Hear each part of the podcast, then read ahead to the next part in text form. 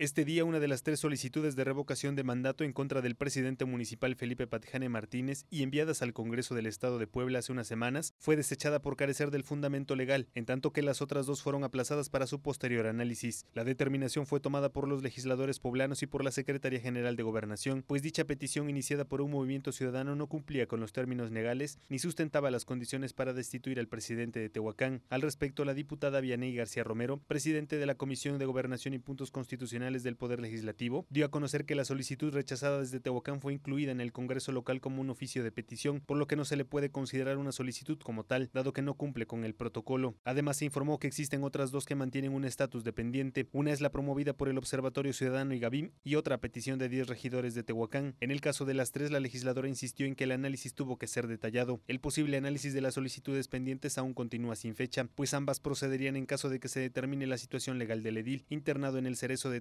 Después de su captura en el Aeropuerto Internacional de la Ciudad de México el pasado 15 de noviembre. Con esto, las disposiciones legislativas por solicitud han quedado detenidas y se está a la espera de la situación político-administrativa en el municipio para la toma de decisiones. Para Mega Noticias, Hugo de la Cruz Sánchez.